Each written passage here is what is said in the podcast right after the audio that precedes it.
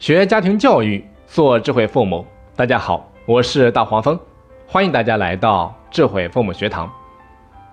今天我要和大家分享的一个主题是：我们都欠孩子一场死亡的教育。其实，不管是从新闻里面，还是身边的故事里面，你都不难发现，有很多孩子因为缺乏对生命和死亡的了解，结果就草率地结束了自己的生命。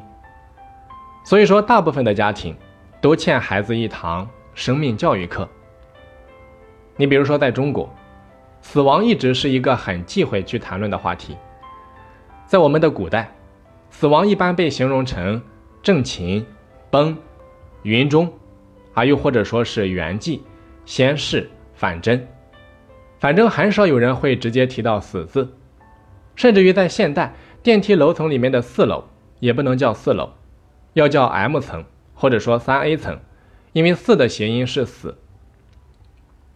再比如说《西藏生死书》里面说，我们是一个没有死亡准备的民族。著名的央视主持人白岩松说，中国人讨论死亡的时候，那简直就是小学生，因为中国从来没有真正的死亡教育。那然而作为父母，我却越来越深刻的感受到，我一点也不怕孩子知道死。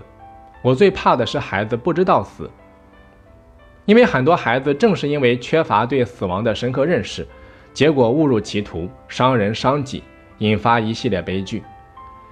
你比如说之前轰动世界的蓝鲸死亡游戏，参与者大多数都是十到十四岁的孩子，他们进入游戏之后，接受各种洗脑挑战，自伤自残，最后自杀，在全世界引发几百名青少年争相自杀。再比如说，有数据显示，自杀已经成为十八岁以下青少年死亡的第一原因。上海市教委的一项调查指出，在抽查的两千五百名中小学生的取样当中，有百分之五点八五的孩子曾经有过自杀计划，有百分之一点七一的孩子自杀未遂，有百分之三十四点三九的孩子曾经有过活着不如死了好的想法。那这些冰冷的数据背后，实际上就是一条鲜活的生命。如果这些孩子在遭遇到挫折、迷茫、绝望，产生了结束生命的冲动时，这个时候脑中能够闪现出一丝对死亡的敬畏、对生命的珍惜，那么也许悲剧就不会发生。所以你会发现，很多时候，我们宁愿倾尽所有去教育孩子如何学习、如何生活。如何去爱？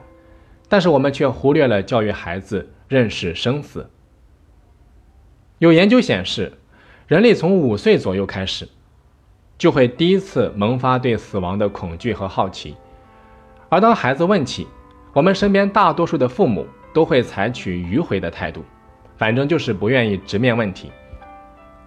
甚至家中有亲人死去，都会编个理由去骗孩子，说家人出差了、旅行了。去很远的地方了，对死的避讳，其实是我们整个社会的通病。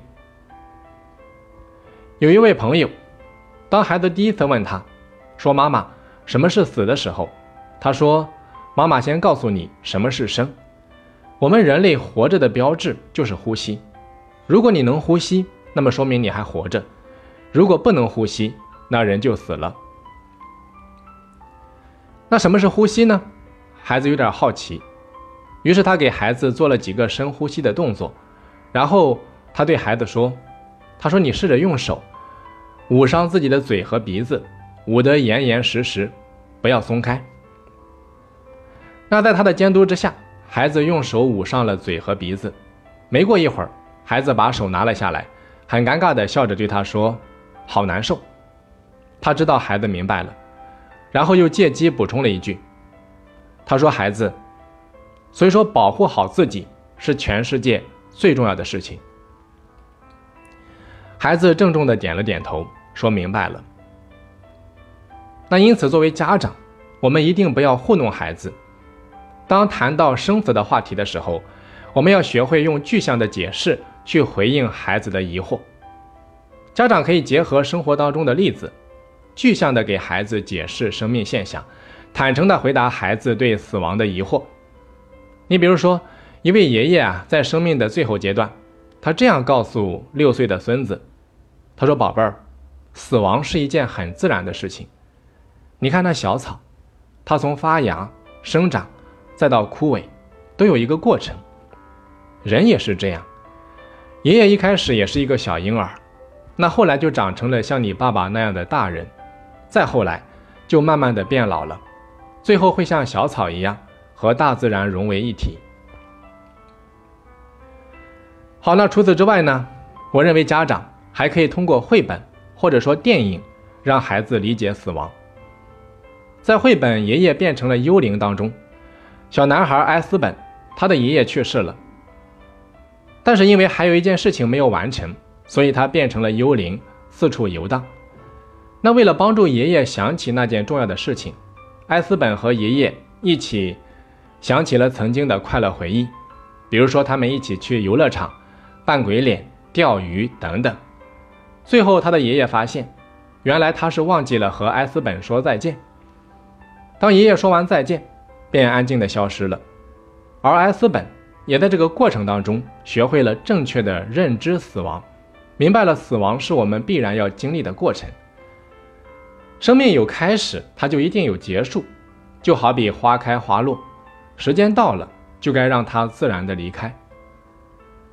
再比如说，让无数人感动落泪的电影《寻梦环游记》，也是死亡教育的绝佳代表。小男孩米哥误入奇幻诡异的亡灵世界，他在那里知道了一个人死了以后会继续生活在亡灵的世界。那只要现实的亲人没有遗忘逝者，死去的人就可以在亡灵节那一天返回现世去看望他们的亲人。那如果生活在现世的亲人将他们遗忘了，他们才是真正的死亡。所以说，死亡并不是尽头，遗忘才是尽头。虽然有些人看似永远的离开了我们，但只要我们没有忘记那些曾经相伴的美好，那么逝去的亲人就会用另外一种方式继续陪伴着我们。那除此之外呢？我认为家长还要关注孩子的情绪。坦诚地表达悲伤。有人觉得孩子的承受能力有限，应该尽可能的给孩子一个真善美的世界。可事实上，现在的孩子很早就经历了生死的场面。你比如说，喜爱的宠物死了，动画片里面也会关也会有关于死亡场景等等，这些都已经让他们体验过悲伤，都已经锻炼了他们的承受能力。所以说，当有亲人离世，家长最好能够坦诚地表达悲伤，避免美化死亡。同时啊，我们也应该允许孩子自然地表达他的情感和想法。在国外，你比如说美国和德国，他们的家长和老师都会让孩子们直面人生。在美国，一些学校会开设别具一格的死亡课，那接受过专业训练的老师会认真的该跟孩子讨论人死的时候会发生什么事情。并且会组织大家模拟亲人突然离世的应对方式。再比如说，在德国，老师也会通过课程让孩子们体验突然成为孤儿的感觉，来帮助他们体验遭遇不幸时的复杂心情，以及怎样控制情绪。哲学家萨瓦特尔曾经说过：“他说，认识死亡才能够更好的认识生命。”乔布斯认为，死亡。是生命最伟大的发明，所以说他在十七岁的时候就接受了死亡教育，明白了生命的意义。在二零零五年，他在斯坦福大学演讲的时候说：“他说从那个时候，过了三十三年，我在每天早晨都会对着镜子问自己，如果今天是生命的最后一天，你会不会完成你今天想做的事情呢？”